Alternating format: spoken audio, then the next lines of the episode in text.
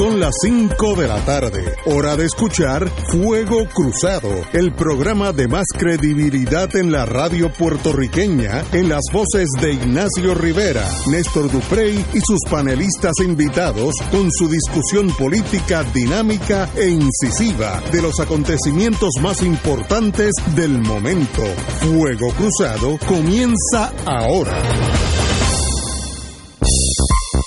Muy buenas tardes amigos y amigas, son las 5 y 2 minutos, así que 17.02 horas aquellos que hablan militarmente. Estamos aquí en Fuego Cruzado un viernes, tenemos con nosotros el distinguido amigo y cooperador con Fuego Cruzado a Tojender, como dicen en el campo, Alejandro Torres Rivera. Buen buenas, Alejandro. Bueno, buenas tardes para ti, eh, Ignacio, para Néstor y para el componente más importante en cualquier programa de radio, que es el público que escucha. Así, esos son los de verdad. Bueno, amigos y amigas, hoy obviamente tenemos que hablar en la segunda parte de un pequeño crisis que hubo en el Congreso de Estados Unidos que envolvió al gobernador de Puerto Rico y pues tenemos que hablar de eso porque no fue un momento de alegría para todos los puertorriqueños, al contrario fue algo penoso, vamos a ponerlo así, estoy tratando de ser abogado. Pero vamos a hablar de el, la noticia del día, que es la muerte de Rafael Hernández Colón. Y cito del periódico de mañana, los rafaelistas y simpatizantes del Partido Popular dejaron escapar cientos de globos blancos para homenajear al fenecido gobernador Hernández Colón cuando la comitiva fúnebre se detuvo frente a la sede de su colectividad en Puerta de Tierra. Se escucharon las pegajosos canciones que utilizó su campaña y se puso un video de su trayectoria.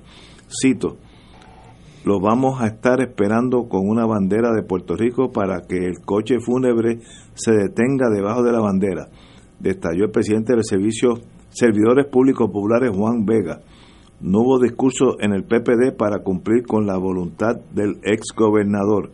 El acto en donde también se lanzaron flores blancas al coche fúnebre se hizo como un, un homenaje a quien fuera por 24 años presidente del Partido Popular, 24 años, y por 12 años gobernador de Puerto Rico, extraordinario.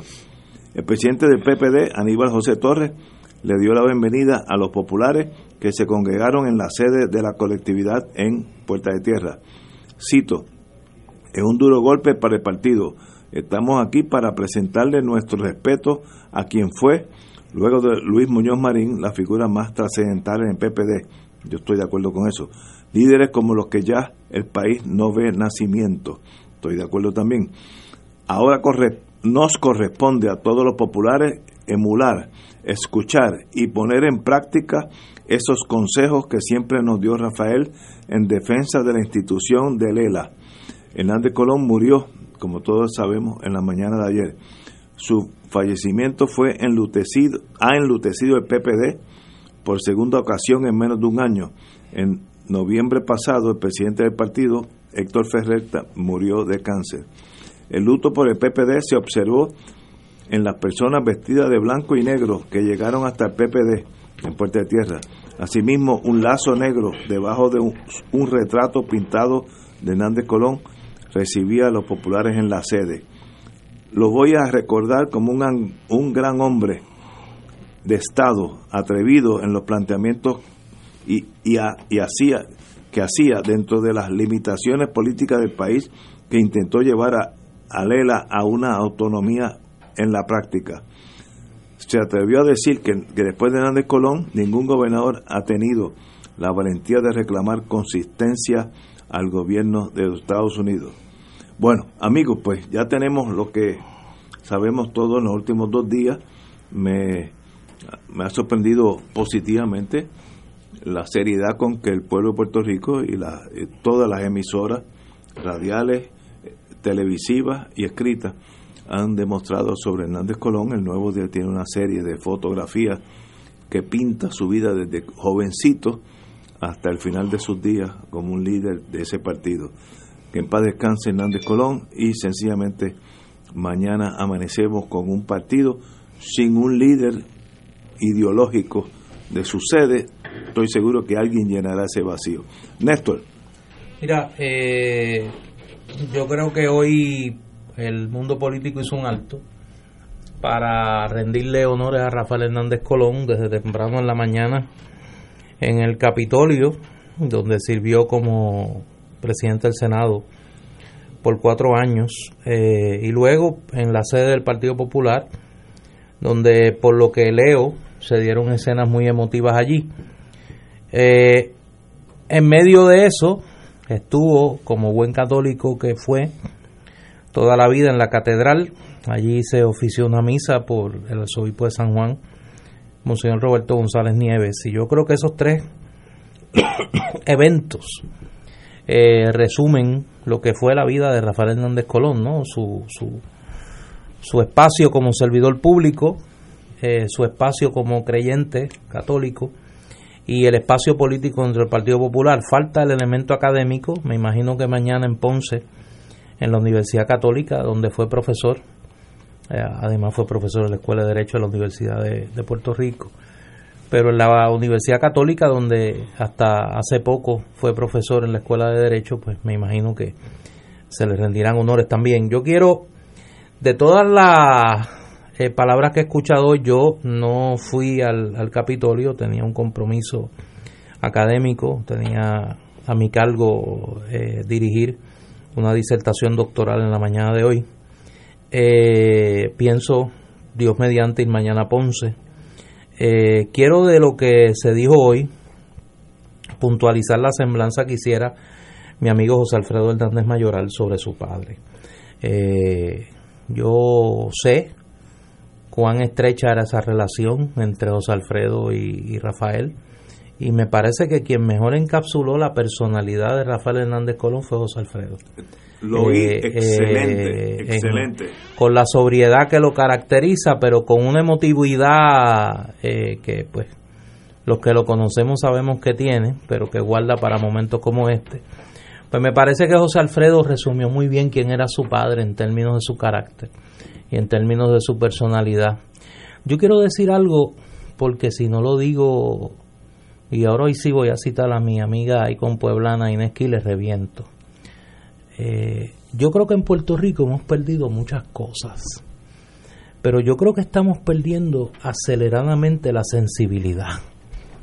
Y me parece que en ese sentido los eventos de las últimas horas apuntan en esa dirección. Yo creo que aquí eh, nadie, nadie reclama la construcción de un monumento a la perfección en la evaluación de la figura de Rafael Hernández Colón. Yo desde este micrófono personalmente a él le señalé carencias fundamentales, lo critiqué, eh, colaboré con él cuando así, cuando así hubo que hacerlo y compartí muchos momentos de coincidencia y discrepancia con él.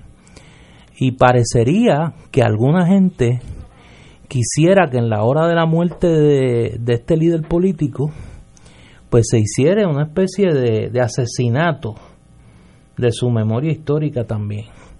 Y yo creo que en ese sentido nosotros tenemos que recobrar algún, algún sentido de civilidad. Yo creo que la evaluación de las figuras históricas siempre es compleja y siempre hay claroscuros. Siempre hay, como decía ayer, el color favorito de la historia es el gris.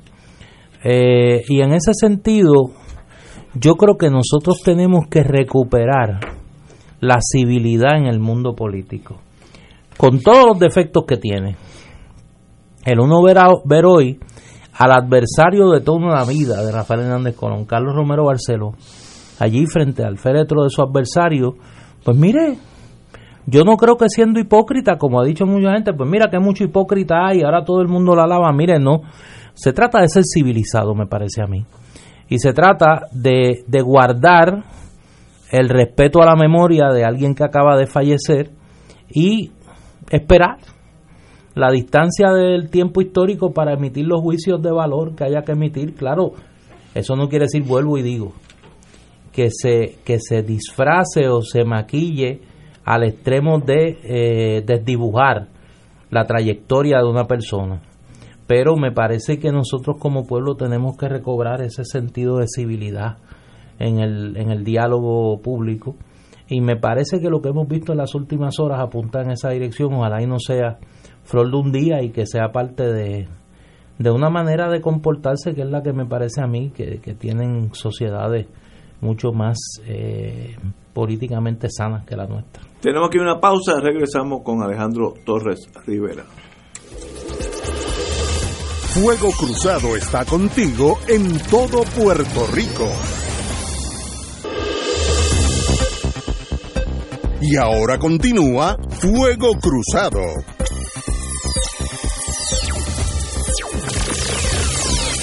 Amigos y amigas, son las 5 y cuarto.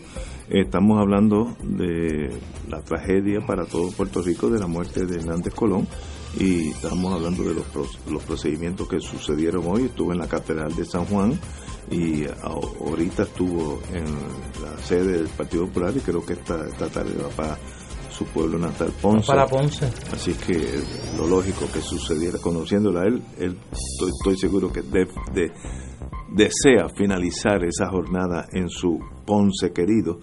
Alejandro Torres Rivera. Pues mire Ignacio, a mí hay una película que me enseñó una lección siempre que hay alguien que muere, porque la, la tendencia de la gente es preguntar de qué murió o cómo murió. Y en esta película que se llama El último samurái, cuando llega el oficial militar estadounidense ante el emperador y el emperador le pregunta, explíqueme cómo murió, él le planteó, no le voy a decir cómo murió, le voy a decir cómo vivió. Y yo creo que desde el punto de vista eh, contextual, eh, cuando una persona fallece, pues uno lo que tiene que hacer es la revisión de lo que fue su vida, sobre todo si ha sido una figura pública y desde esa perspectiva, pues ver sus aportaciones, ver sus limitaciones, ver sus fracasos y también conocer sus errores. Y en Rafael Hernández Colón, como en todo político, como en todo gobernante, pues vas a ver que vas a encontrar una alforja llena de virtudes y vas a encontrarte otras de deficiencias o insuficiencias en su vida. Y podríamos estar todo un programa, cada uno de nosotros, eh, argumentando o apostando a si fue eh, buena su, su, o si fue bueno su legado, o si fue negativo su legado. Yo pienso de que muerta la persona, coincido con, con Néstor, que cuando uno evalúa una figura histórica, tiene que darle eh, por el medio un tiempo y sencillamente eh, desde, desde su muerte ver realmente cuál fue su presencia, que se va a reflejar en cuál ha sido su legado. Y sobre eso tendríamos pues muchas cosas que decir. Eh, yo, por ejemplo, podría estar señalando deficiencias sobre lo que fue su modelo de autonomía, deficiencia desde el punto de vista de sus expectativas de desarrollo del ELA, limitándolo quizás eh, en lugar de haber un consentimiento genérico, un consentimiento específico. Pero cuando tú analizabas cuáles eran eh, las premisas del consentimiento específico, era establecer las mismas que se dan, por ejemplo, bajo el consentimiento genérico.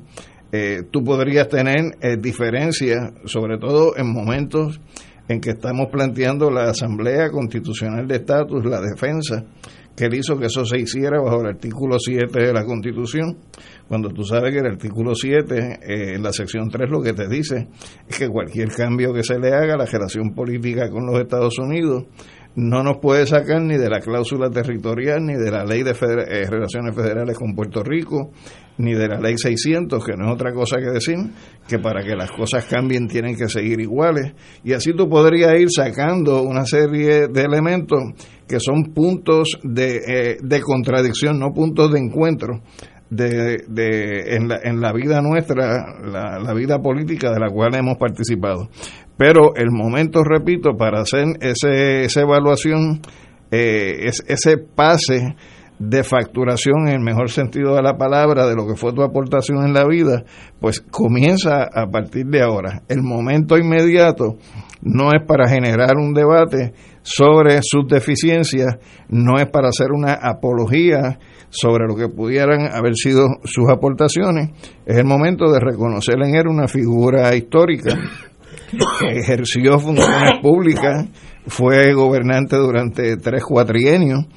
Independientemente, para mí, por ejemplo, la valoración mía de quién ha sido el mejor gobernante en la vida del Estado Libre Asociado de Puerto Rico no es ni Muñoz, ni es Hernández Colón, ni es eh, Aníbal Acevedo Vilá, sino que es la figura de don Roberto Sánchez Vilella y todavía, por ejemplo, ese, ese mm. pase de factura histórica no ha sido lo suficientemente riguroso para elevar eh, todas las aportaciones, el ejemplo que don Roberto dio como servidor público eh, en el país. Así que ya le tocará el turno histórico a Rafael Hernández Colón, independientemente pues eh, tenga eh, las cosas que haya que señalarle negativas y haya las cosas que tenga que señalarse positivas. Yo creo que eh, cuando uno usa la palabra que descanse en paz, pues uno debería utilizar eso en un ejercicio práctico. Ya murió, descanse en paz, mañana nos tocará evaluar su ejecutoria.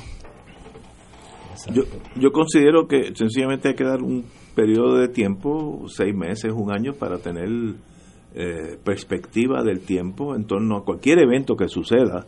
Eh, no, estoy hablando de un evento que nos toca tan de cerca, sino cualquier evento histórico que suceda, una tragedia, etcétera. Eh, tenemos que esperar un rato porque las emociones, pues, no, nos embargan en estos días para bien o para mal, siempre hay algún disidente que dice una cosa impropia en este momento, pero hay que dejarlos pasar porque también son seres humanos que cometen errores. Eh, tengo aquí el rey de España, Felipe VI, envió una carta de pésame por la muerte del ex gobernador Rafael Hernández Colón. Eh, su hijo, José Alfredo Hernández Mayoral, leyó la carta desde el altar de la Catedral de San Juan, donde se hizo hoy una misa de cuerpo presente en honor del mandatario. Entrando a la iglesia se me entregó una carta dirigida al gobernador de Puerto Rico que entiendo apropiado y que ahora es el momento y el lugar en que se lea, indicó eh, su hijo Hernández Mayoral. Eh, yo lo oí, Hernández Mayoral, como su talento característico, tuvo muy propio, muy certero, eh, habló con la propiedad de un líder de Estado, que no lo es una, una persona privada, pero qué bien habló su hijo de su padre.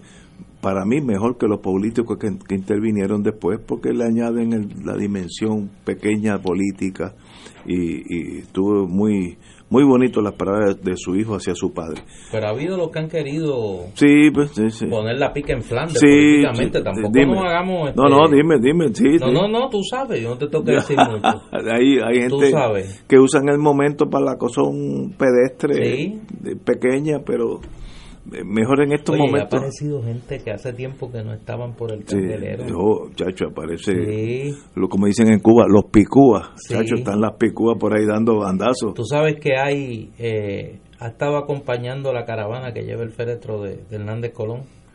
Desde el Capitolio hasta la iglesia, hasta la catedral, de la catedral del Partido Popular, y ahora la está acompañando hacia Ponce un motorista. Entonces la gente se estaba preguntando quién era el motorista que andaba con, con el, la comitiva fúnebre de, Rafael Hernández Colón, Fernando Tono. ¿Tú te acuerdas de Fernando Tono? Representante de la Cámara. Representante, sí, hace como 20 o 30 años. No, más de eso. Más de eso, wow. Fue electo en el 81, hubo toda una controversia por su elección, por la edad, por si tenía la edad. Después salió de la Cámara en circunstancias complejas, digamos, para guardar la solemnidad con un poquito de carga de prejuicio por origen nacional. Sí. Pero ciertamente, porque eso no lo podemos desvincular. No, no, no, había, había, había, un prejuicio elemento de prejuicio por, su origen nacional. pero lo cogieron entre primera y segunda. Sí. lo cogieron entre primera y segunda. pero Fernando Tono, que hacía años que uno no sabía de él, Yo apareció y estaban los, los joseadores de siempre, porque hay unos que son... Sí, hay unos que, están velando la huira. No hay entierro que no vayan a josear. sí, a dar discursos y cosas. Sí, qué cosa triste, ¿verdad? Parte de, la tragedia humana, porque... Sí. Pero si uno ve, sobre todo en el Nuevo Día, la vida en fotografías de Hernández Colón, desde niño, jovencito, entró a la política bien joven. era senador, secretario de justicia, etcétera, etcétera. Luego gobernador a los 36 años, tres veces. pues algo tenía de bueno porque es que tú no puedes estar en las grandes ligas tantos años a menos que tú seas un buen jugador. Pero fíjate, uno nota el, efecto de, de, los años y del, y del desapego de un sector considerable del país con la clase política. Yo tenía 12 años cuando murió Luis Muñoz Marín. Wow. En abril de 1980. Y recuerdo que el país se paralizó. El país se paralizó o sea, en aquel momento que estaba el PNP en el poder, estamos hablando de abril de 1980, abril y mayo de 1980, precisamente Hernández Colón muere el 2 de mayo, que es el día que fue el entierro de Muñoz Marín, que él despidió el duelo allá en Barranquita. Y yo recuerdo que el país se paralizó, yo recuerdo aquel expreso de Cagua, cuando pasó el féretro de Muñoz Marín lleno de gente, lleno de gente. Eh, e independientemente del juicio que en aquel momento hacían las y los puertorriqueños sobre la figura de Muñoz Marín, era, era un apego ¿no? a, a, la figura política y a, la figura del político en aquel momento. Sin obviamente desmerecer las muestras de duelo que se han dado en esta ocasión, ni de lejos. Y ya eso lo vimos con la figura de don Luis Ferré. Cuando muere Ferré, no, no, no se dan las manifestaciones públicas multitudinarias que se dieron cuando muere Muñoz Marín y para dar un ejemplo del independentismo, cuando muere Pedro Albizu Campos en 1965, que en aquel momento había sido uno de los entierros más multitudinarios en, la historia reciente de Puerto Rico. El mismo de Filiberto. El mismo entierro de Filiberto Ojeda allá en Nahuatl. O sea, es decir, que, ¿Qué está pasando? Que, que hay unas muestras de desapego, hay unas muestras de, de cinismo, hay unas muestras de un juicio muy severo, con mucha razón en algunos casos, del desempeño de la clase política que, que, que, se muestra en el poco la poca identificación. Yo señalaba hoy en un momento dado en la tarde, mientras estaba dando la misa en catedral, en todas las emisoras AM, que son las que cubren con mayor con mayor peso el proceso político, se estaba hablando de otra cosa. Se estaba transmitiendo otra cosa. O sea, no, no había esa no había esa cobertura eh, de esquina a esquina. Es que yo creo que también la época ha variado. El Twitter, WhatsApp, los emails, ya, eso hacen que el ser humano no necesite estar pegado a una radio o un televisor en todo momento porque ya lo está recibiendo desde que antes que amanezca el día. Sí, sí, sí. Usted, yo he recibido tres y cuatro mensajes ya sobre aspectos que Yo me acuerdo que yo escuché la noticia de Luis Muñoz Marín, de la muerte de Luis Muñoz Marín por WKQ, Radio Reloj. Y la dio Ramón S. Olivencia, que era el locutor de noticias en la mañana. Eh, y me parece que en ese sentido hay algo de...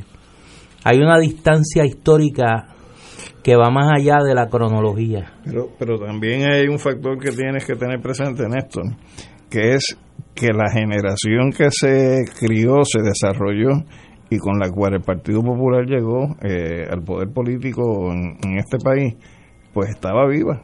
De, de esa generación lo que quedan son, eh, o sea, gemanentes. Octogenarios. Y, y por lo tanto, muchos de los que pudieran hoy estar en la calle mirando el cortejo fúnebre, pues gente que ni le va ni le viene, porque son la gente que no han vivido con el apego a una figura que, tuviera el magnetismo suficiente como lo tuvo Muñoz, como lo tuvo Don Pedro, eh, eh, e incluso la mística como la, la que tuvo Filiberto, que inspira a la gente a dar esas muestras de, de respeto.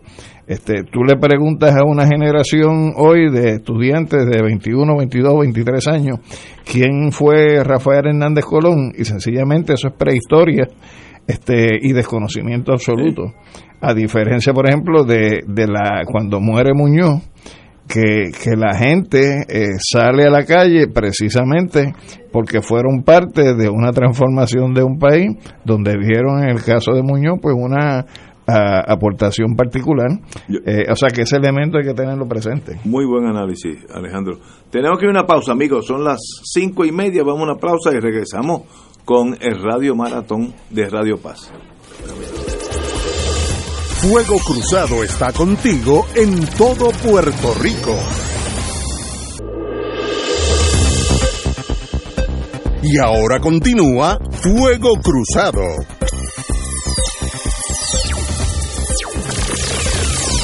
Amigas, amigas, estamos el último día del Radio Maratón de Radio Paz, que es importantísimo para estación y para este programa. Y tenemos con nosotros el líder, que le ha metido horas extras extraordinariamente esta semana, 15 y 16 horas al día, Padre Milton. Muy buenas tardes, Padre. Buenas tardes. ¿Por dónde vamos? Una alegría estar aquí. Bueno, yo lo que te puedo decir es que estamos a escasas eh, dos horas y 20 minutos de que terminemos el, radio maratón. pero nadie está contando, no Boris counting. Mira, no, la verdad es que pues, ha sido una semana larga, pero estamos en esta última, ya hoy es nuestro último día de radio maratón, esperando eh, que, pues, que esa gente que le gusta dejarlo todo para última hora, pues ya estamos en las últimas horas del radio maratón. Este esfuerzo que hacemos para mantener lo que es la, la misión nuestra también aquí en, en, Radio Paz, lo que significa mantener esta estación en el aire, haciendo todo lo posible para poder seguir llevando eh, programación de, de, fe y cultura, donde podemos nosotros crecer también como, como pueblo, como sociedad. Por eso le estamos exhortando a que puedan hacer su aportación llamando al 787-300-4995, 787-300-4995 o el 1 1-877-955-9552. En el día de ayer, cuando hicimos la intervención aquí en el programa, esos teléfonos estaban que explotaban, gracias a Dios, de, la cantidad de llamadas. Y pues hoy, que es el último día, eh, no esperaríamos menos. Y esperamos que hoy pase lo mismo. Exactamente, por eso, que, vuelvan y, se sienta la, eso, esos, todos esos eh, seguidores que ustedes tienen aquí en Radio Paz, pues que también nos ayuden a mantener nuestra estación, a mantener lo que es Radio Paz, que somos una, eh, mantener esa el Ministerio Radial al servicio de la fe, marcando el 787-300-4995, 787-300-4995 y estamos viendo que se están explotando los teléfonos, gracias a Dios y gracias a todos esos seguidores, 787-300-4995 o el 1-877-955-9552. Visa Mastercard American Express para hacer la aportación. Si no la tiene o no la desea utilizar, le enviamos una boleta y usted luego la devuelve con su cheque o su giro postal. Así que gracias por ese respaldo. Lo que nos queda es hasta las 9 de la noche. A las 9 de la noche cerramos hoy nuestro radio maratón. Así que los que les gusta dejarlo para el último momento, ya estamos en el último momento. Este es el último. Así que dentro de un ratito nos volveremos a escuchar, pero sigan llamando. Llegó el último momento. Llegamos, está, estén ahí los voluntarios, 787-300-4995. 787-300-4995 para que colaboren con nuestra misión aquí en Radio Paz 810 AM. Muchas gracias, Padre Milton. Nos, vemos ahorita. Bueno, a llamar, a llamar. los números son en el área metropolitana 787-300-4995. 787-300-4995. Fuera del área metropolitana 1877-955-9552. Repito, 1877-955-9552. Muchas gracias, Padre Gracias, Padre Milton. Oye, una noticia que, que está entrando ahora, como el mundo ya es tan comunicado unos con los otros por la cuestión de la aviación, etcétera, etcétera. Las autoridades en la isla de Curazao, al sur de nosotros, examinaban hoy cómo responder a un barco crucero con 300 personas a bordo que se dirige hacia Curazao después de haber sido puesto en cuarentena en la cercana isla de Santa Lucía, al sureste de Puerto Rico, debido a un caso confirmado de sarampión. El sarampión está arrasando por los Estados Unidos una enfermedad que es 100% eliminada por si, si, uno tiene, eh, como se dice, eh, si, no se inyecta, si se inocula, inocula si se vacuna sobre ella. Pero hay una generación de americanos que han dicho que las vacunas no, se, no necesariamente son buenas y ahora mismo hay una, una pequeña explosión de sarampión en todos los Estados Unidos. Ya llegó a un barco, obviamente con turistas norteamericanos, que está en, salió de Santa Lucía ya con un caso de sarampión y va a Curazao si yo fuera los holandeses no recibo el barco y que siga para otro lado, pero yo no soy el jefe de aduana allá. El barco partió de Santa Lucía a última hora de jueves de, después de pasar dos días en cuarentena. Las autoridades dijeron que el médico del buque solicitó 100 vacunas después que se le diagnosticara sarampión a una mujer de la tripulación, así que no, no es ni pasajero, tripulación. El barco Free Winds, que viene a Puerto Rico de vez en cuando, eh, propiedad de, la iglesia de Scientology, eh, es el que está con este problema. Los funcionarios de la iglesia no han respondido a los mensajes para hacer comentarios. Bueno, el epidemiólogo de Curazao, Isi Grestenbluth, dijo que la tripulante enferma llegó a Curazao desde Europa el 17 de abril y el 22 consultó a un médico porque tenía síntomas de un resfriado. Se le tomó una muestra de sangre y el 29 de abril se confirmó que decía de sarampión. ¿Qué uno hace con unos? Esto es frustrante porque esto es un padecimiento que es absolutamente detenido con una inyección a esos efectos. Eh, ¿Qué hacemos? ¿Qué no hacemos? los, las padres y los, las madres pues pueden determinar, yo no quiero que contaminar a mi hijo con todas estas inyecciones, pero se, se, se exponen a este. Y este barco ahora de Santa Lucía iba para, y, o va para Curazao. Yo, como dije, ya veremos cuando llegue a Curazao qué hacen las, las, autoridades. Yo, yo Curazao no, lo, no, no permito que atraquen, pero ya veremos. Una tragedia innecesaria porque las vacunas eliminan 100% el sarampión. 100%. Bueno, pero ahí estamos. Bueno, señores, vamos a una pausa. No, no vamos a una pausa porque tenemos eh, unos minutos todavía. Vamos a empezar.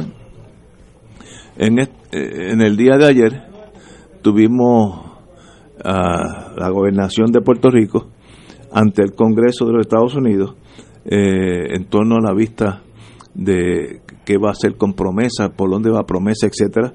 Y hubo unos, vamos a decir, misunderstandings, unos choques entre el gobernador de Puerto Rico y el Congreso de Estados Unidos, eh, las vistas ante Grijalva en, el, en la Cámara de Representantes, que dejan mucho que desear.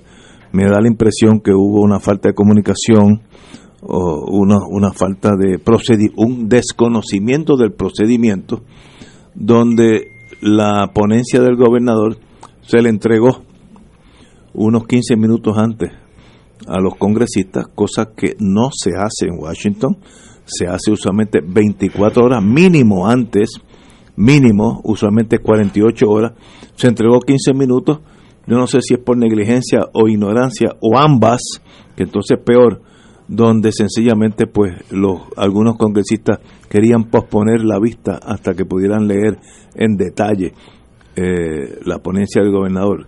Es una tragedia, le dijeron cosas al gobernador tal vez merecidas o inmerecidas, pero que no no no apunta. un congresista allí que lo trató de este this gentleman. Sí, este señor. Vamos a una pausa y regresamos. ¿Qué pasó a todos nosotros, porque eso es Puerto Rico. Eh, no, no, a todos, no, no, no. cuando le hablan a los puertorriqueños, a todos nosotros. No, allí están claros, perdóname, no, no, no. Allí están claros que Ricky Rosselló es Ricky Rosselló y Puerto Rico es Puerto Rico. Vamos a una pausa. Fuego Cruzado está contigo en todo Puerto Rico.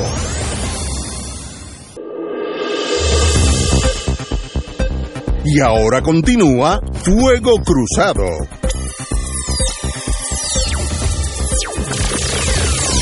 Amigos y amigas, regresamos al día del gobernador en torno a la Junta, la revisión de los eventos de la Junta de Control Fiscal y el gobernador y la fricción que existió entre algunos representantes y el señor gobernador. Mira, ayer se dio, como señalas, una vista del Comité de Recursos Naturales de la Cámara Federal, donde el tema fue la ley promesa. Y fue curioso porque parecería ser, de las crónicas que uno lee hoy de la prensa, particularmente la crónica que hace el amigo José Delgado del periódico El Nuevo Día, que hay unos consensos en cuanto a las preocupaciones, las sospechas y las posibles soluciones. Eh, parecería que hay un consenso en cuanto a la preocupación de la implementación de la ley promesa. Y parecería que hay un ambiente bastante favorable a que se hagan cambios eh, en la ley. Ahí hay una diferencia. La mayoría demócrata quiere que se que un poco se le ponga un detente a las medidas de autoridad, particularmente lo que tiene que ver con las pensiones, lo que tiene que ver con la Universidad de Puerto Rico. Eh, la minoría republicana está preocupada en que no ve movimiento por parte del gobierno de Puerto Rico en poner en marcha las reformas eh, en, la, en la gobernanza que la Junta de Supervisión Fiscal le ha exigido al gobierno de Puerto Rico. Y ese, para usar el nombre de este programa, y ese fuego cruzado que se dio ayer tuvo como blanco al gobernador de Puerto Rico. Ricardo Rosselló fue allí y no complació eh, a nadie. Primero, porque parece que hay un consenso en la eh, creciente desconfianza en el, en el gobernador. O sea, el gobernador no tiene allí respaldo ni de los demócratas ni de los republicanos. Los demócratas desconfían en él por su eh, transfugismo político, de que aunque es republicano, se ha dedicado a, eh, aunque es demócrata, se ha dedicado a alabar los republicanos, y los republicanos no confían en él porque sospechan con razón de que aquí ha habido mucho manejo turbio en, el, en los fondos federales que se han asignado a Puerto Rico y segundo, que no se dan las reformas eh, eh, necesarias en la estructura gubernamental, particularmente lo que tiene que ver con la eliminación eh, de la ley 80 para que se dé paso al llamado empleo a voluntad, employment at will. El empleo medalaganario. Medalaganario y eh, lo que tiene que ver con la entrega de los informes financieros. También allí eh, trasluz, traslucen el intercambio el grave problema que tiene el gobierno de Puerto Rico con la insistencia en el tema de la estadidad. Eh, la insistencia en el tema de la estadidad ha creado un escepticismo por parte de los congresistas demócratas y republicanos sobre cuán atento está realmente el gobierno de Puerto Rico a los problemas de la gobernanza cotidiana y a lo que tiene que ver con la interacción con la Junta de Control Fiscal. Cuando uno suma esas piezas, parecería ser que hay ambiente, eh, por lo menos en la Cámara, de aprobar reformas a la ley promesa parafraseando a mi, uno de mis mentores, amigo que he tenido muy presente en estos días, Juan Manuel García Pasalacua, mis fuentes en Washington me dicen que el proceso de confirmación de los miembros de la Junta de Control Fiscal en el Senado no va a ser tan expedito como, como alguna gente desearía que la presidenta del Comité de eh, Energía de, el, de, Recursos del Senado, Lisa Murkowski, está bastante consciente de los cuestionamientos que hay sobre los nombramientos y que podríamos ver estos nombramientos sometidos al proceso ordinario de confirmación que incluye la celebración de vistas públicas. Y eh, si se diesen vistas públicas sobre esos nombramientos en el Senado federal, sabemos que allí hay, una, hay unos senadores que están muy conscientes de la situación de Puerto Rico y están muy pendientes, muy atentos a eh, las actuaciones de la Junta de Control Fiscal. Menciono solo tres. Bernie Sanders, que es miembro de ese comité, eh, Elizabeth Warren, que no es miembro del comité, pero que obviamente va a pedir participar en lo que tiene que ver con la discusión del tema de Puerto Rico, y Bob Menéndez, que es una figura muy cercana al Partido Popular y que ha expresado pública y privadamente que está esperando, como dicen en el argot del béisbol, con eh, la bola en la trocha y la trocha en la mano, a los miembros de la Junta de Control Fiscal eh, para eh, interrogarlos en vista pública. Así que cuando uno junta las piezas del rompecabezas, parece ser que vamos a ver un proceso de revisión de la ley promesa donde va a ser fundamental el observar ese proceso de discusión de los nombramientos de los miembros de la Junta en el Senado Federal. Compañero. Mira, yo añadiría a lo que Néstor ha ido señalando otros elementos que quizás destacan también de la manera como se recoge por José Delgado lo que aconteció ayer.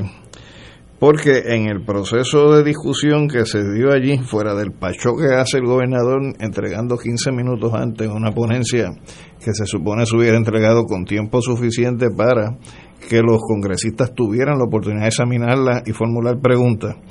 Eh, y fuera del elemento de que el gobernador fuera allí a mentir una vez más, hacer la representación de que él no sabía como candidato que iba a tener que manejar la Junta de Control Fiscal cuando la Junta existía ya desde la gobernación del gobernador García Padilla.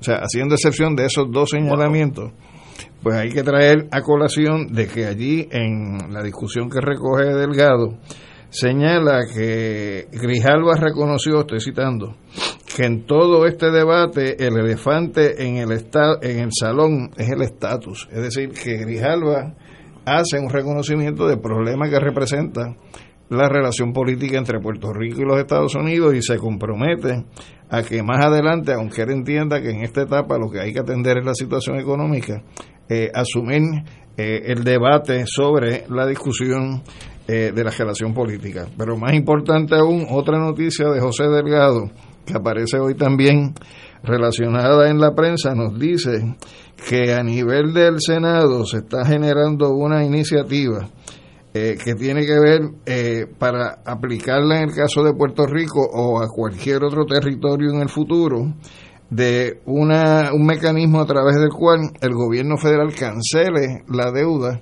que tiene el territorio si se dan varios requisitos. Entre los requisitos se plantea que el territorio haya sufrido una pérdida de un 5% en su población.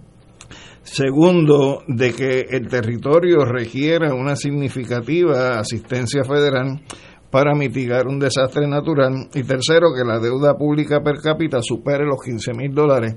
Suma que en el caso nuestro, por mucho más, está superada la deuda. Es decir, que Puerto Rico caería dentro de esos tres parámetros a base de esa propuesta de legislación.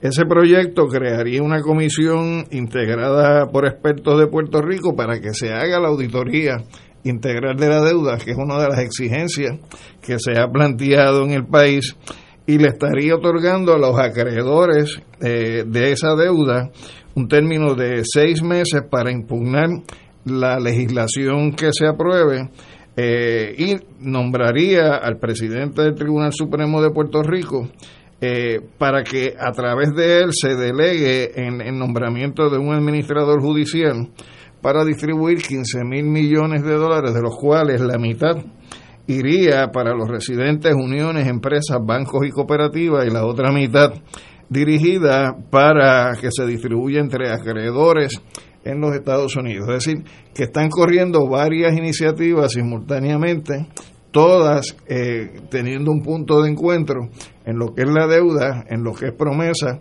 en lo que sería el proceso de renominación de los integrantes de la Junta de Control Fiscal y estas iniciativas que se estarían desarrollando desde el Senado de los Estados Unidos.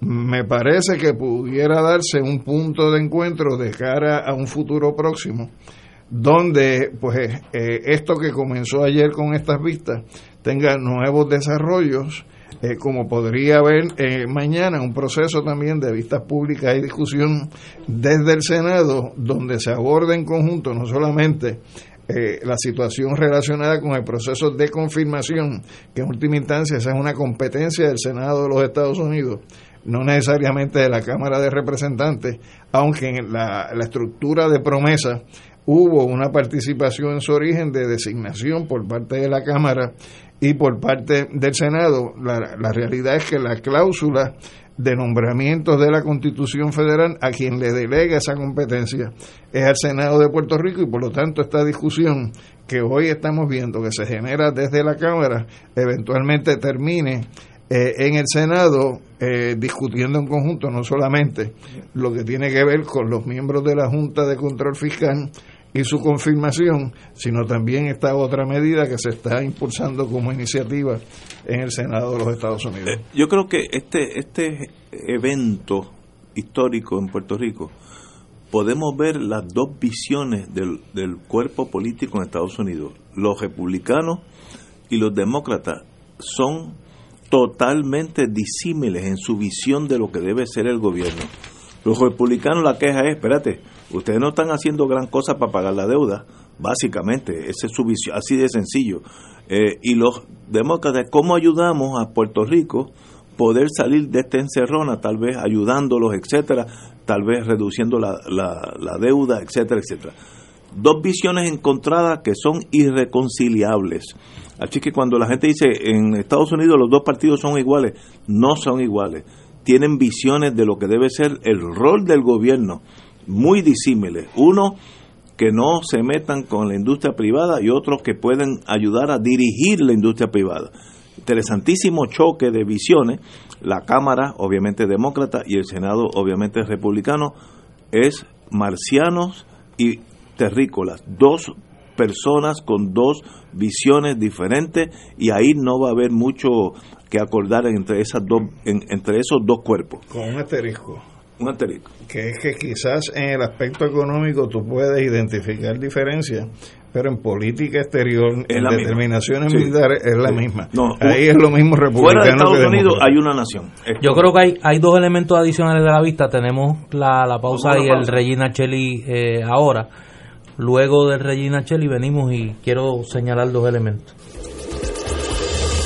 Fuego Cruzado está contigo en todo Puerto Rico.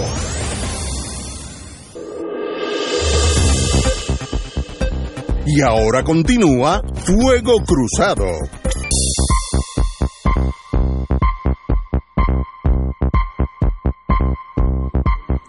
Amigos y amigas, un paréntesis de cultura puede salvar una vida y en el caso de nosotros yo creo que en el caso mío es muy necesario. Tenemos con nosotros la amiga Karen Schneck Malaret de ProArte Musical eh, y vamos a hablar de, los eventos de esta semana en, en torno a ProArte. Compañera. Sí, buenas tardes y muchas gracias por abrirnos nuestras las puertas suyas aquí. Como siempre. Eh, eh, vamos a tener una presentación muy especial este fin de semana porque vamos a estar presentando a uno de los nuestros. Vamos a estar presentando al Harlem Quartet. Y en el Harlem Quartet, en la viola, eh, está Jaime Amador. Y Jaime es uno de los más destacados músicos de nuestra generación él eh, se formó en el programa de cuerdas del Conservatorio de Música y después se fue a Juilliard y al Man's College of Music en, Estados Unidos. Se ha presentado alrededor del mundo y en el 2012 también tocó en la Orquesta Sinfónica. En el 2012 se une al Harlem Quartet. El Harlem Quartet es reconocido por una fluidez que tiene, en, que transitan entre lo clásico y el jazz. Eh, se forma de Jaime Amador en la viola, Melissa White en el violín, Ilmar Gavilán, que es cubano, en el violín, y Félix Umansky en el cello. Y ahora mismo están en una residencia de tres años en el Royal College of Music en Londres. Eh, así que estamos hablando de músicos de primera, como siempre le he dicho, licenciado, la exportación nuestra más valiosa es la cultura y entre ellos los músicos. Extraordinario. Este, van a estar tocando eh, piezas de jazz que tienen una resonancia con unas piezas clásicas, por ejemplo, My Funny Valentine de Richard Rogers, que tiene algo ahí con la, el cuarteto de cuerdas de Debussy y van a también estar tocando de Dizzy Gillespie, de Anton Webern que también tiene algo que ver con el serioso de Beethoven. O sea que va a ser muy interesante, eh, va a ser, eh, pues nada, una, una celebración de buena música, de los músicos nuestros, de los músicos del Caribe. Y los invitamos a todos este domingo a las 7 de la noche. Este domingo. Este domingo 5 de mayo a las 7 de la noche en la Sala Sinfónica Pablo Casals. Eso es en... En el Centro de Bellas Artes. Centro de Bellas Artes. Sí, y va a ser... 5 de mayo ese día. El es- 5 de mayo. Ese día es grande. Seguro. Grande. Así que a celebrarlos todos con buena música y música interesante, música eh, creativa, pero también basada en el clásico, ¿verdad? Que es tan importante. Es un buen lugar para celebrar el 5 de mayo y de forma diferente. ¿Verdad que sí? Sí, Los invitamos sí. a todos. Así que Karen, eh, un privilegio tenerte aquí. Esto es este domingo este a las domingo, 7 a las 7 en Bellas Artes. Y los boletos se consiguen en Tiquetera y en el Centro de Bellas Artes. Un privilegio tenerte aquí como Muchísimas siempre. gracias. Karen, y Gracias, bienvenida a Fuego Cruzado. Gracias mil siempre por la invitación tan linda que hacen. Muy Oye, bien. aprovechando que estamos en el tema cultural, déjame hacer un anuncio aquí que me pide encarecidamente la amiga Tamara Yantín de Librería El Candil. Por motivo de la muerte de Rafael Hernández Colón y de su sepelio mañana, se ha visto un poco trastocada la actividad de la campechada que iba a ser este fin de semana. Hay unas actividades que se suspendieron, otras que no. Es un poco convulso, confuso y convulso el tema. Eh, pero en Librería El Candil se habían planificado para este fin de semana una serie de actividades particularmente eh, musicales que eh, van a estar celebrándose sábado y domingo. Mañana sábado eh, hay, eh, digo, el sábado, pasado mañana, hay tres eventos musicales. A las 12 del mediodía va a estar el conjunto Añoranza con danzas instrumentales. A las 3 va a estar el quinteto Cafés con música eh, de jazz. Ahí está eh, mi amiga, la profesora eh, Carmen Marrero del recinto metro de la Universidad Interamericana. Y a las 7 de la noche va a estar Yesenia Cruz con el concierto de Rocío a la Lupe, de Señora a Tirana. Eh, las primeras dos actividades son libres de costo. El concierto a las 7 de la noche es a 12 dólares por persona. eh, deben reservar. Y el domingo se, va a presentar se van a presentar a las 1 y 30 de la tarde dos documentales de la querida amiga directora Sonia Fris. 15 faros de Puerto Rico y Mona, Tesoro del Caribe. Así que hay actividades musicales sábado, eh, documentales domingo, todas están en pie en Librería en Candil, el centro de la actividad cultural del área azul. Así que si no va a ver al Handler Quartet el domingo, se va para Ponce. Oye, Lo importante es que celebre el 5 de mayo de una manera diferente. Y son dos documentales excelentes. Sí, los dos, ambos. como la señora Schneck está aquí, eh, aquí sale una noticia de la cual, como yo no sé mucho de eso, le pregunto.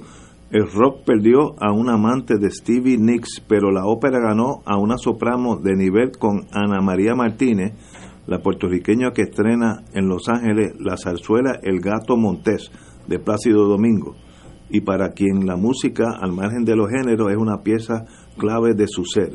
¿Usted conoce algo de esta señora? Yo Bueno, yo conozco sí, Ana Ana, María. María Martínez hoy por hoy es de las grandes sopranos del mundo y es puertorriqueña. Ella se, se educó aquí, se formó aquí y es una maravilla. Hoy por hoy de las grandes sopranos. Y se une a, a Plácido A Plácido Domingo, Domingo eh, es de lo- que es Sí. de lo mejor del mundo. Exacto. Bueno, en- porque se reconoce, ¿verdad? Nosotros tenemos unas voces increíbles aquí. Eh, todos los años salen del conservatorio una cantidad de voces que después terminan en Europa, en, por todo el mundo, de verdad. Así que hay na- que na- nacida en San Juan en el 1971. Ujú. Estrenará mañana en la Ópera de Los Ángeles, El Gato Montes. Así que Una maravilla. de grandes ligas, pero en la música. Así mismo es. Privilegio. Te lo dije. Eso Sí, es sí, lo digo, lo acabo de decir. se lo digo. Lo acabo de decir, pero acaba de salir esta noticia ahora mismo, así que qué bueno. bien. Muchas gracias. Muchísimas gracias. Oye, me escriben mis fuentes ponceñas, qué bueno tener gente donde quiera eh, ayuda. Me escriben mis fuentes ponceñas que el concierto de Yesenia Cruz del sábado de las 7 de la noche ya está vendido en su totalidad. Así que tienen disponible a las 12 el conjunto Añoranza, danzas instrumentales, y a las 3 eh, el quinteto Cafés con dos zetas eh, con música de jazz. Eso es a las 3 de la tarde. Así que hay dos conciertos libres de costo sábado, dos documentales domingo en librería El Candil. Señores, tenemos que ir a una pausa. Son ¿Usted las. no va para Ponce a celebrar el 5 de mayo? ¿Dónde usted celebra el 5 de mayo? Antes que todo, Perdona Esa es la batalla de Puebla. La victoria ¿Contra los mexicana, claro. Ah. En la batalla de Puebla. Lo que yo sé, fíjate que miramos la Tú vida. te quedaste en el 48, No, en no, el no, 1848. no, no, no. El 5 de mayo es donde la Legión extranjera francesa. No, pero tú Pierde. tienes que salir de ahí. Pero es que. Tú tienes que salir de ahí, chico. y, ahí- y, lo- y los Tú mexicanos. tienes que, le- los mexicanos le damos. tienes que salir de los esa- mexicanos No eliminan puede ser. un- una, divi- una división, un regimiento eh, francés que iba, según ellos, Sí. exportando el 5 de mayo. Pues eso es. Eh, y ellos, ellos celebran, la Legión extranjera francesa celebra. Pero tú lo ves del otro lado. del otro lado. Sí, tú descuentas, tú tiras descuento los mexicanos. Tú lo ves del lado de la legión extranjera. no, todavía lo- lo, se ve- ve- puede ser. lo ve del lado de Maximiliano. De Maximiliano, tú estás con Maximiliano. todavía lo celebran No como el día ser. donde ellos se hicieron la legión, lo que es hoy en día una, No puede ser. una legión que no se rinde ante, no importa la adversidad. Y eso lo celebran en Aubagne, en Francia, Sí. que es la, la- Usted se quedó en eso. Sí, es que me, Usted tiró a descuento el es más, 5 de mayo. Me Te emociona. Va- vamos a una pausa. Vamos. Fuego Cruzado está contigo en todo Puerto Rico.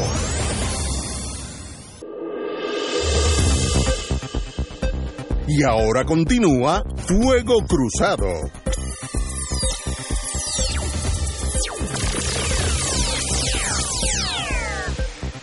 Regresamos, amigas y amigos. Vamos al embargo a Cuba, que es el epítome de la torpeza norteamericana. El bloqueo. A Cuba. El bloqueo está volviendo con más dientes ahora. Ayer entró en vigencia el polémico título 3 y las cortes estadounidenses ya recibieron las primeras demandas. Durante más de 20 años estuvo congelado ah, su entrada en vigor, que era un elemento de discordia entre Estados Unidos y los países aliados. Pero ayer entró en vigor la le- ley Helms-Burton, título 3, que permite demandar empresas extranjeras que se beneficien en Cuba de propiedades confiscadas a Estados Unidos o cubanoamericanos eh, tras el triunfo revolucionario de 1959, estamos hablando, no 99, 59. El primer pleito fue interpuesto de manera inmediata contra la Carnival Cruise Lines por el uso de los muelles que fueron confiscados a las empresas Havana Dock Corporation y la Marítima por el gobierno cubano tras la revolución eh, de Fidel Castro. Los herederos de los dueños entienden que son sus muelles y que Carnival debe pagar por su uso. Y el título 3 permite que tú demandes a Carnival Cruise Lines por ese, eh, por ese uso de estos muelles confiscados. Esto sencillamente estaba paralizado eh, por presidentes que tenían un sentido más de la justicia o del sentido común, pero con Trump nada de eso funciona. Él, él lo que quiere es erradicar toda relación entre Cuba y Estados Unidos y que ningún barco lleve toques eh, que toca puertos americanos pueda tocar puertos cubanos y usar esta propiedad confiscada, entre comillas. De eso hace ya 60 años, más de 60 años. Algo difícil hasta de explicar, pero ahí estamos. Compañero. Mira, eh, Ignacio, eso va más allá de los meros muelles o de los barcos, porque es la activación de un título que permitiría a que toda propiedad que de alguna manera fue nacionalizada en los años 60 por la Revolución Cubana, pues pueda en estos momentos radicarse demandas en los Estados Unidos para que las sentencias que se emitan pues entonces sean ejecutables contra los inversionistas extranjeros que hoy en Cuba, por ejemplo, eh, ocupan esas propiedades. Algunas de esas propiedades hoy son, por ejemplo, eh, embajadas de, de- de- países en Cuba. Y eso parte de, de un mito, porque ciertamente cuando se dieron los procesos de nacionalización en Cuba, eh, fue a partir de la aprobación de una ley que se aprobó el 6 de julio de 1960, que fue la ley 851, donde se establecen los procesos de expropiación forzosa, que los tenemos incluso aquí en Puerto Rico, donde se requiere una compensación. Y en ese sentido, pues eh, bajo esa ley se tasaron las propiedades y se estableció que se iban a emitir unos bonos de la República de Cuba pagaderos en un plazo no menor de 10 años con intereses al 6% y el mecanismo que Cuba utilizó para obtener los ingresos necesarios para el pago eh, por esas expropiaciones es que se iba a utilizar el 25% de los derivados en divisas por las compras anuales que Estados Unidos hacía del azúcar a Cuba en exceso de 3 millones de toneladas y se dispuso un fondo para el pago de expropiaciones y bienes y de empresas nacionales de los Estados Unidos de Norteamérica. Para que tengas una idea, eh, a través del Foreign Claims Settlement Commission, se aprobaron 5.911 reclamaciones de un total de 8.816. Wow. El valor que se adjudicó por esas propiedades fue 1.799.6 millones de dólares, de los cuales 1.578 correspondían a corporaciones que fueron eh, objeto de expropiación forzosa y 221 individuos y se fijaron los intereses legales. Estados Unidos se ha negado a reconocer esa ley, sin embargo Cuba ha ido haciendo las reservas para pagar eh, conforme a la tasación y los parámetros de esa ley que se aprueba en el 1960 las reclamaciones. Cantidad de corporaciones, cantidad de individuos eh, de otras nacionalidades han cobrado lo, lo que le corresponde. En el caso de Estados Unidos, pues eso no se ha dado, pero en efecto el dinero está ahí eh, consignado en la banca cubana para el momento en que los que tienen el reclamo soliciten que se le paguen.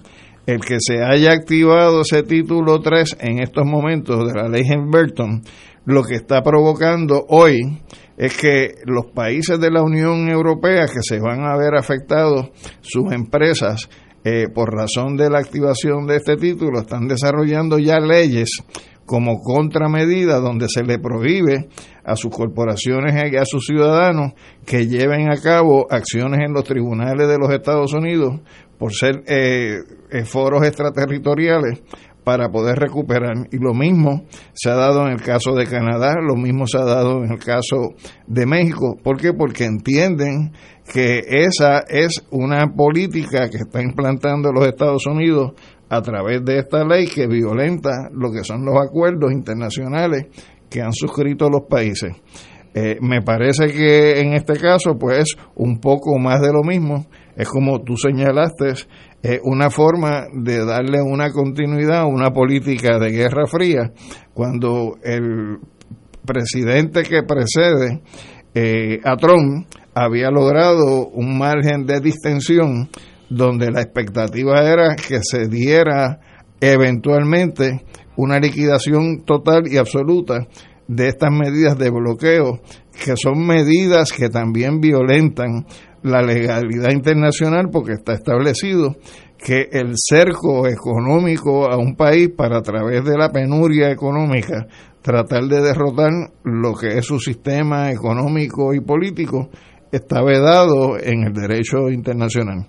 Así que mm, esto en el caso de Cuba ciertamente tendrá unas consecuencias, pero no van a ser consecuencias tales que realmente puedan derrotar eh, una revolución que ha ido viviendo con 60 años de bloqueo y aún así con sus dificultades eh, sigue avanzando. Para, para mí es difícil de analizar o de comprender la torpeza norteamericana en torno a sus relaciones con Latinoamérica específicamente. En el caso de, Cuba, pues mucho más certero porque ese es el enemigo, entre comillas eh, los Estados Unidos miran a Latinoamérica como, como una finca gigantesca donde los que mandan son ellos. Eh, yo me acuerdo que en la agencia central se referían a Centroamérica como The Farm, la finca, como si fuera una finca de uno. Se llamaba The Farm. ¿A dónde está fulanito? Lo mandaron to The Farm. Guatemala, El Salvador, Honduras, Nicaragua, etcétera, etcétera. Eran los países que realmente Eh, eran, una finca controlada por la United Exact- Fruit. Exactamente. Y me da mucha pena que veo que esa mentalidad imperial torpe, porque tú puedes ser un imperio inteligente, yo creo que Inglaterra y Francia pues dieron una, unos atisbos en la historia de, de cómo manejar su colonia, pero Estados Unidos es como un toro torpe que sencillamente camina y se lleva todo lo que está por el medio. Y volver a la jurídicamente proteger el hecho de que si un barco como Carnival Cruise Lines lleva pasajeros y atraca en un muelle que en el 59 era de una propiedad de unas compañías privadas y ustedes pueden demandarlo en Nueva York o en Florida por eso, raya en la legalidad. ¿Pueden las leyes de Estados Unidos tener efecto extraterritorial? La contestación es que no. Es tan, tan absurdo como que los ingleses puedan estar radicando hoy demandas en el Reino Unido de la Gran Bretaña por las confiscaciones que le hicieron los colonos en la revolución de, 1776. Exactamente. Me tienes que pagar por el valor de Nueva York, porque lo cogiste para ti, eh, o Boston. Señores, es imperialismo torpe, burdo, hasta difícil de comprender, pero tenemos desgraciadamente un presidente que, que cualifica como de las personas más limitadas en el plano eh, intelectual que yo conozco en, en, este momento en el mundo moderno. Dicen que es una persona que se siente orgullosa de su propia ignorancia. Ah, ¿Sabe que eso a mí me dijo oh, un psiquiatra amigo que hay gente que usan su ignorancia como un mantón de, de valor en su vida. Yo no sé esto ni voy a aprender, mira qué grande soy. No. Y me, siento orgulloso. Y me siento orgulloso, sí, sí. Y, y ahí solo veremos torpe la relación Estados Unidos y Cuba en este momento, donde en el siglo XXI no hay razón para que no convivan esas dos naciones. Convivimos con Corea del Norte, que tiene bombas atómicas y un poco errático su presidente, y con Cuba, porque es Latinoamérica y era the farm, era la finca, y Estados Unidos le molesta emocionalmente que uno de sus pollitos se haya salido de la jaula. Eso no pueden manejar eso. Si fuera allá en Bulgaria, pues no le molestaba tanto. Pero aquí, en la finca mía, que uno de los pollitos ya se hizo independiente, no lo puedo permitir. Algo emocional, y como es emocional, pues no, no hay análisis que pueda, mientras más uno piense analíticamente, más se pierde, porque esto es estrictamente emocional. Don Néstor. Yo creo que en ese tema particular de, de Cuba, lo de Trump son alaridos. Si Trump hubiese querido realmente revertir la política de la administración Obama de verdad y retrotraernos a los años de eh, de la ley Hensberton, de toda esa política, lo hubiera hecho. Yo creo que aquí hay una reacción colateral al tema venezolano. Él lo había anunciado en medio de la ah, de, la última etapa de la, la intentona esta golpista fracasada que parte de, de, la presión ahora se iba, se iba a colocar a Cuba para que Cuba retirara a sus soldados de, de Venezuela y todo lo demás y dejara de asistir al gobierno de Nicolás Maduro. Pero yo creo que ahí como en otros elementos de la política exterior, ahorita Alejandro mencionaba en el tema de promesa que, que en política exterior los, los norteamericanos actúan de manera bipartita. Eso ha sido tradición desde, desde que resolvieron la primera gran crisis política de la República, que fue por un tema de política exterior, la relación, la relación con Francia eh, luego de 1789. Y me parece que en ese sentido lo que estamos viendo es mucho juego de sombra y poca acción real que implique real que, que implique en la concreta revertir esa política de acercamiento a Cuba de la administración Obama, así lo que yo creo que estamos obviamente viviendo un momento de la retórica belicista y de la retórica de la Guerra Fría eh, de parte de la administración Trump hacia Cuba, pero yo no creo que acciones concretas como tal, yo no creo que vaya pero, a Pero las hay, Néstor, porque por ejemplo, tú podrías decir que no está a nivel de plantearse, por ejemplo, hoy eh, una operación como la que se hizo en Playa Girón, desde el punto de vista de preparar una brigada para una invasión a Cuba. Pero, por ejemplo, sí se están tomando medidas dirigidas a limitar los viajes, a limitar las remesas, a limitar los viajes de los cubanos en intercambio familiar, la propia activación de ese título 3 de la ley Helms-Burton, este, son, son cosas objetivas, son cosas concretas. Este, y que ciertamente eh, el factor Venezuela pues no es un elemento casual o periférico, sino que está presente, porque eso es parte de una política increciendo que mañana también va a estar planteada con relación a Nicaragua y en el caso de Nicaragua el factor es la construcción que está haciendo Nicaragua de un canal interoceánico a través de su propio territorio y a Bolivia no le están acosando hoy porque están en, en las gradas esperando a ver cuál va a ser el resultado de las elecciones de octubre en Bolivia, donde se plantea que si Evo no gana la primera vuelta, en la segunda vuelta puede perder las elecciones y por lo tanto puede también empezar un proceso de reversión política de lo que ha sido pues la, el, gobierno ¿no? de Morales a través de cuatro mandatos hasta este momento. Entonces, en ese sentido, sí, eso es parte de un montaje, de una política. Si va a durar lo suficiente para que eh, se pueda consumar antes del primer mandato, el primer cuatrenio de Trump, eso es un factor. Si Trump tiene la posibilidad de llegar a un segundo cuatrienio, también es un factor que va a incidir en la ecuación, como también incidiría si, si Trump no prevalece y revierte el gobierno de los Estados Unidos a un partido, a un triunfo del Partido Demócrata, donde entonces se, se le pueda dar algún nivel de continuidad a la política eh, de acercamiento que se inició eh, con la administración de Barack Obama, pero sin perder de perspectiva que cuando Barack Obama dice que nos hemos equivocado en la forma como hemos bregado con Cuba, no es porque esté desistiendo de los objetivos de los Estados Unidos hacia Cuba, sino que lo que está planteando es que hay que utilizar otra metodología para llegar al mismo objetivo. es lo mismo, exactamente lo mismo. Tenemos que ir a una pausa, amigos, son las 7 menos 25. Fuego Cruzado está contigo en todo Puerto Rico. Y ahora continúa Fuego Cruzado.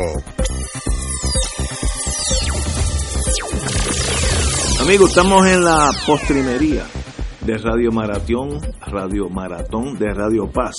Y estamos a ley de dos horas y media, así que, compadre Milton, díganos, ¿por dónde vamos? Pues aquí estamos ya esperando esas dos horas y media con Asia Loca, pero que esas dos horas y media se van mucho más rápido cuando los teléfonos arrancan a sonar y empiezan a hacer sus aportaciones. Estamos ya en estas últimas horas de nuestro Radio Maratón de Radio Paz. El teléfono a marcar es el 787-300-4995.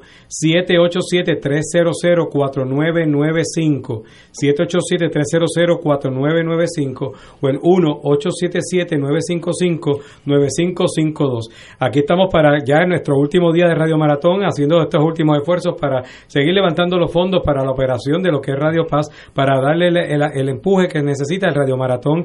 Es, un, es el respiro económico que tiene la emisora durante el año, por eso lo hacemos una sola vez al año. Durante toda esta semana hemos estado aquí, ya la semana que viene van a estar tranquilos con más discusiones y menos Padre Milton en el medio, pero sí, estamos aquí esperando esa aportación, marcando el 787-300-4995. Y para que veas hasta dónde llega el alcance, tengo una persona conocida que hace un donativo anónimo, pero lo hace a nombre de un hermano sacerdote que falleció, pero que siempre era un fiel eh, eh, seguidor de ustedes, que eh, a nombre del padre José Cabay y, suyo propio también, hace una aportación de 400 dólares. Pero lo interesante no es que solamente haga la aportación de 400 dólares, es que lo está haciendo y me acaba de escribir, estoy desde un avión escuchando Fuego Cruzado. Así que no sé en qué avión, no sé en qué destino, pero sí está así que se debe estar riendo porque no, era anónimo, pero tenía que hacer la, la tenía que hacer la, anécdota para que supieran que desde un avión está escuchando Fuego Cruzado y desde allí por WhatsApp me mandó la información para, para hacer la aportación. Así que muchas gracias, que tengas un buen vuelo. Y este gracias y también pues obviamente recordando eh, a, Padre Acaba que Dios lo tiene que tener ya en la gloria, disfrutando de su presencia. Ustedes, hermanos y hermanas, todos los que están escuchando, que estamos acá en la tierra, marcando el 787-300-4995, 787-300-4995, 787-300-4995 o el 1-877-955-9552, nos dan un apoyo tremendo para continuar con la misión de Radio Paz ya, como decía, en estas últimas horas del Radio Maratón 2019. Queremos que Radio Paz siga siendo este ministerio, mantener este ministerio radial al servicio de la fe y donde ser mejor es posible. Por eso es que tenemos esta variedad de programación y programación que toda la familia puede escuchar. Así que contamos con ustedes. Nos quedan estas pocas horas para terminar el Radio Maratón. 787-300-4995. 787-300-4995. Padre, le damos las gracias por su esfuerzo esta semana. Sé que le ha metido 15 y 16 horas al día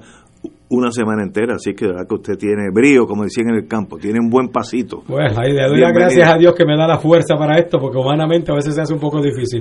Pero, ah, es una realidad.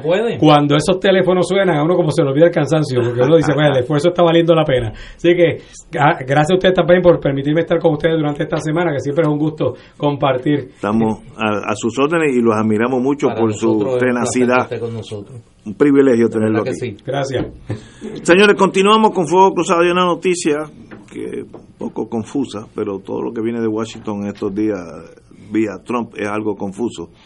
El presidente Donald Trump dijo hoy que su homólogo en Rusia, Vladimir Putin, no quiere intervenir en Venezuela y aseguró que ambos comparten el deseo de hallar una solución positiva a la crisis en el país. Me da la impresión que nada de eso que dijo Putin es verdad, pero tal vez sea mi, eh, mis problemas. Eh, Putin, cito al presidente de Estados Unidos, Putin no está pensando en absoluto implicarse en Venezuela, más allá de que quiere que algo ocurra positivo en Venezuela. Y yo siento lo mismo, indicó Trump en declaraciones a los periodistas en la Casa Blanca. Eh, luego de hablar por teléfono con Vladimir Putin. Las declaraciones de Trump marcan un fuerte contraste con la postura expresada hasta ahora por la Casa Blanca y el Departamento de Estado, que ha responsabilizado a Rusia y a Cuba de permanencia en el poder del presidente venezolano Nicolás Maduro, al que ni Estados Unidos ni los otros 50 países reconocen como legítimo. Así que lo que dice Trump no es lo que dice ni, ni la propia Casa Blanca ni el Departamento de Estado. Creo que es una conversación muy, positiva la cual he tenido con el presidente Putin sobre Venezuela. En el país, ahora mismo la gente está muriéndose de hambre, no tienen agua y no tienen comida, indicó Trump, que habló con la prensa en, en, en, la compañía del primer ministro de Eslovaquia, Peter Pellegrini. Eh, sencillamente Putin se llevó el dossier, se lo enseñó, lo guardó y le dijo, ahora, ¿qué piensas de Venezuela? No, no, la cosa dijo, no, no, no, pero muchacho, por ahí era que tú tenías que empezar. si yo estoy contigo. Lo que Ignacio dice es la versión de Trump. Exacto. Pero si uno va, si uno va a, a una agencia rusa como Sputnik, lo que indica el parte de prensa es la siguiente, y leo. De acuerdo con un comunicado difundido por el Kremlin, abre cita, durante el intercambio de opiniones sobre la situación en torno a Venezuela, el presidente de Rusia enfatizó que solo al pueblo venezolano le corresponde decidir el futuro de su país. Sigue la cita. La injerencia externa en los asuntos internos de Venezuela, los intentos de conseguir por fuerza un cambio de gobierno en Caracas socavan las perspectivas de una solución política de la crisis, subrayó el mandatario ruso.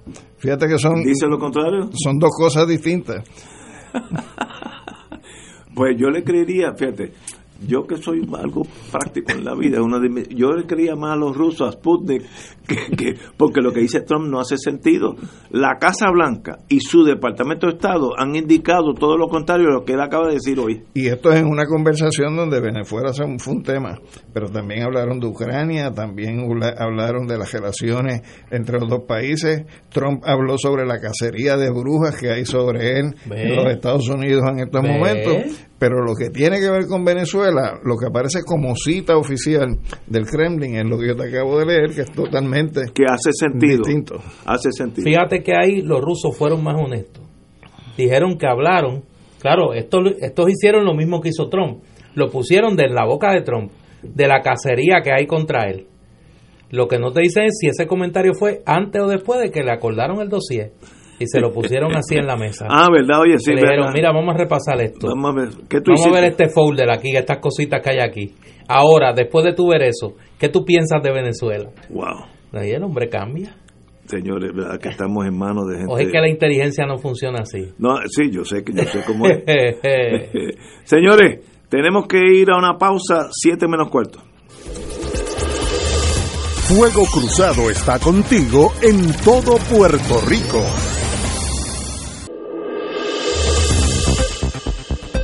Y ahora continúa Fuego Cruzado.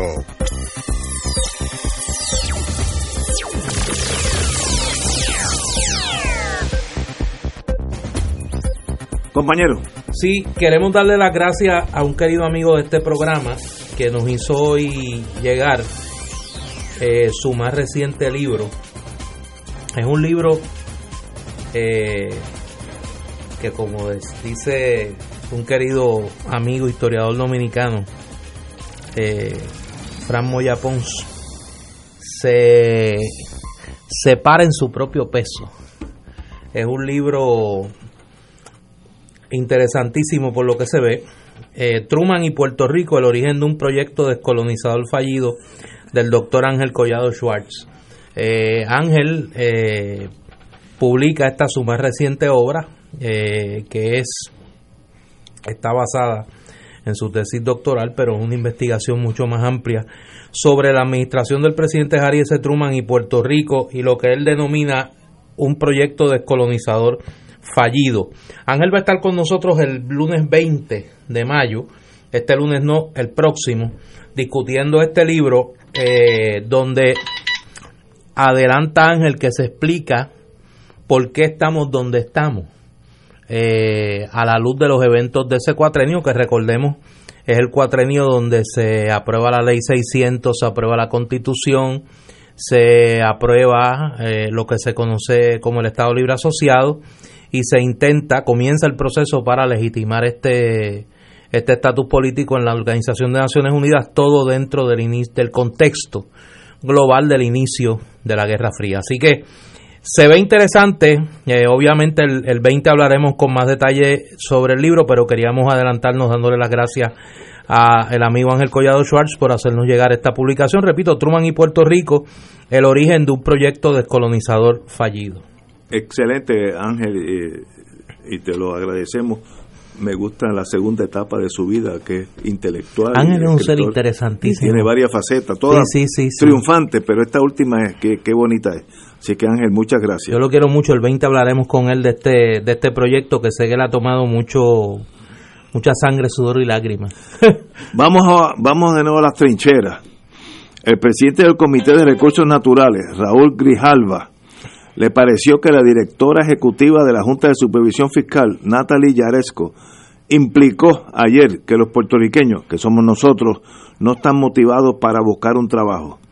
En la audiencia del jueves, en la que se repasó el funcionamiento de la ley promesa que creó la Junta, el portavoz republicano Bob Bishop preguntó a Yaresco las razones que pueden explicar la baja participación laboral en Puerto Rico que ronda el 40%.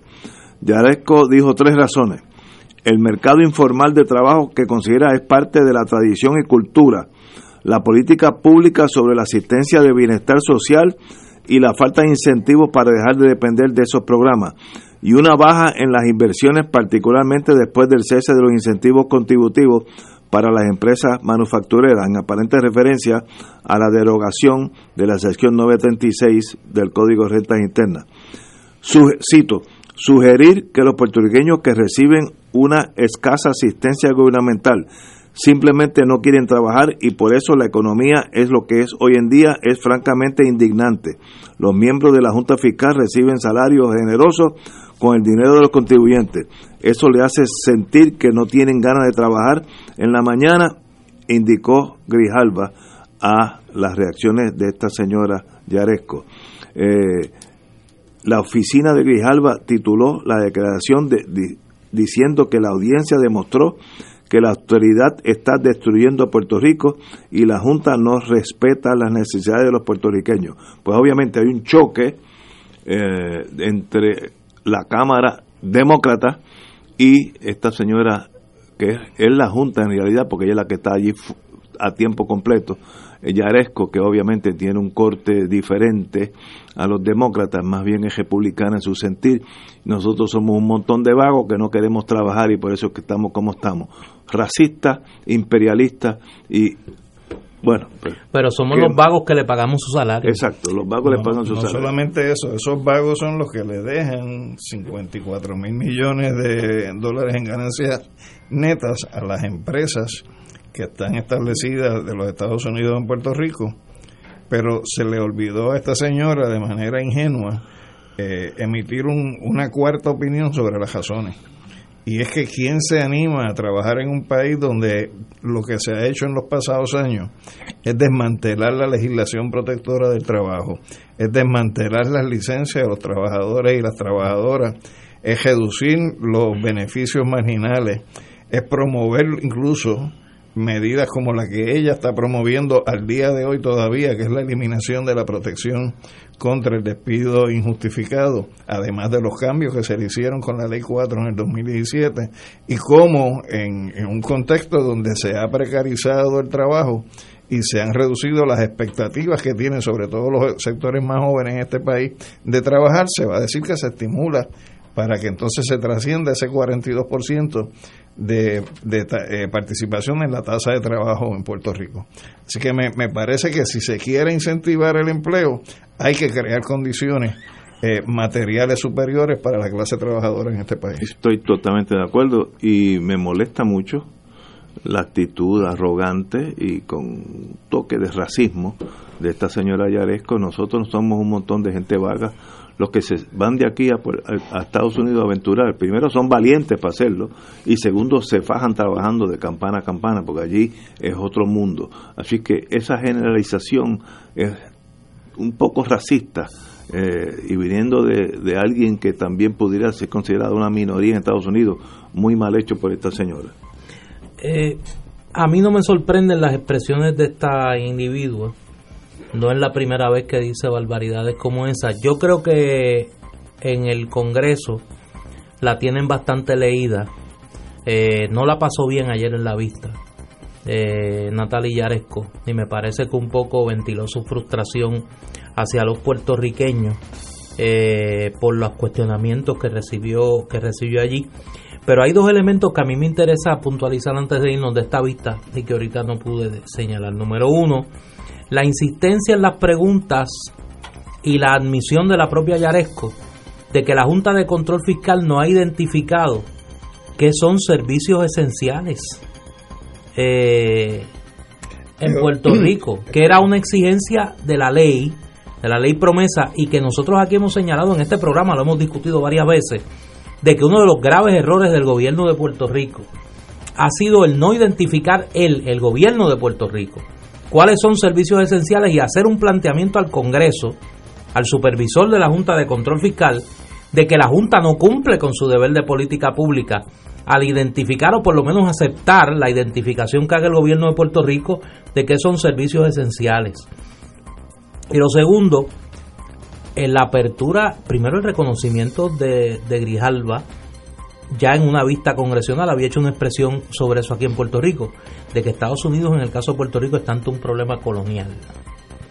Es la primera vez que un presidente de la Comisión con jurisdicción sobre Puerto Rico, que yo recuerdo en tiempos recientes, define como colonial el problema del estatus de Puerto Rico. Y número dos, eh, que se propone desde esa perspectiva comenzar una discusión sobre el asunto que tú lo trajiste hace un rato. A mí me parece que ese marco es un marco distinto a lo que han sido las titererías de Rob Bishop y, los, eh, y Don Young y toda esta camada. Y me parece que abre una puerta que por lo menos los que creemos en otra opción que no es ni la colonia ni la estadidad, debemos de aprovechar prontamente. Señores, tenemos que irnos. Ya es Benerdí, viernes, casi las 19 horas, y tenemos que irnos hasta el lunes a las 17 horas. Así que hasta el lunes, amigos.